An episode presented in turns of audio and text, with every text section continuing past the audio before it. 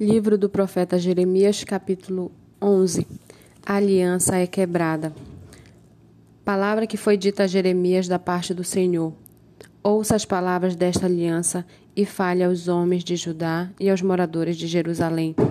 Diga-lhes: Assim diz o Senhor, Deus de Israel: Maldito aquele que não der ouvidos às palavras desta aliança, que ordenei aos pais de vocês no dia em que os tirei da terra do Egito, da fornalha de ferro eu lhes disse: Deem ouvidos à minha voz e façam tudo o que eu lhes ordeno, e vocês serão o meu povo e eu serei o seu Deus.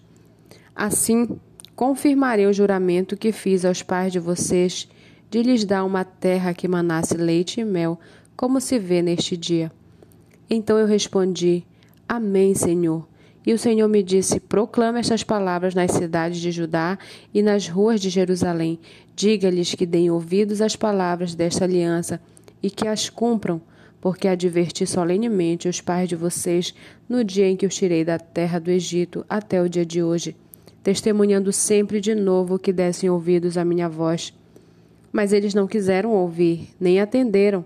Pelo contrário, andaram cada um segundo a dureza do seu coração maligno por isso fiz cair sobre eles todas as ameaças desta aliança, a qual lhes ordenei que cumprissem, mas que eles não cumpriram.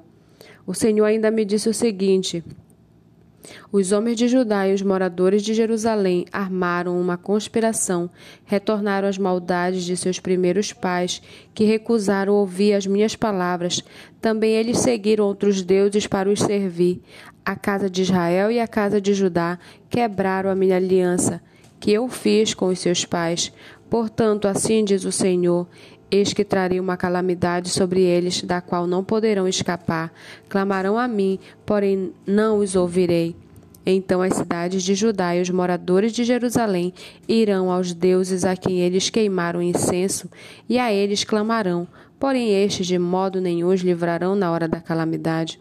Porque os seus deuses, ó Judá, são tantos quanto são tantos quantas as suas cidades e os altares que vocês levantaram para as coisas vergonhosas, isto é, para queimar incenso a Baal, são tantos quanto o número das ruas de Jerusalém. Quanto a você, Jeremias, não interceda por este povo, nem levante por ele clamor ou oração, porque não os ouvirei quando eles clamarem a mim na hora da calamidade. Que direito tem a minha amada na minha casa, ela que cometeu tantas maldades? Será que os votos e carnes sacrificadas poderão afastar de você a calamidade? Então você saltaria de prazer. O Senhor chamou de oliveira verde formosa por seus deliciosos frutos, mas agora, ao som de grande tumulto, acendeu fogo ao redor dela e quebrou os seus ramos porque o Senhor dos exércitos que a plantou anunciou contra você uma calamidade por causa do mal que a casa de Israel e a casa de Judá praticaram, porque me provocaram a ira, queimando incenso a Baal.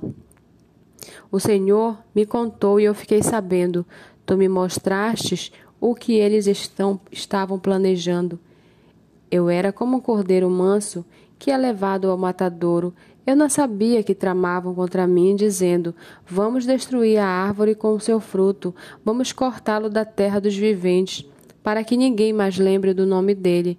Mas, ó Senhor dos exércitos, justo juiz, que provas o mais íntimo do coração, permite que eu veja a tua vingança contra eles, pois te confiei a minha causa.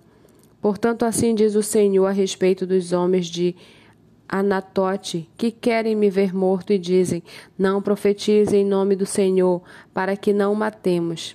Sim, assim diz o Senhor dos Exércitos: Eis que eu os punirei. Os jovens morrerão à espada, os seus filhos e as suas filhas morrerão de fome. E não sobrará nenhum deles, porque farei vir a calamidade sobre os homens de Anatote no ano da sua punição.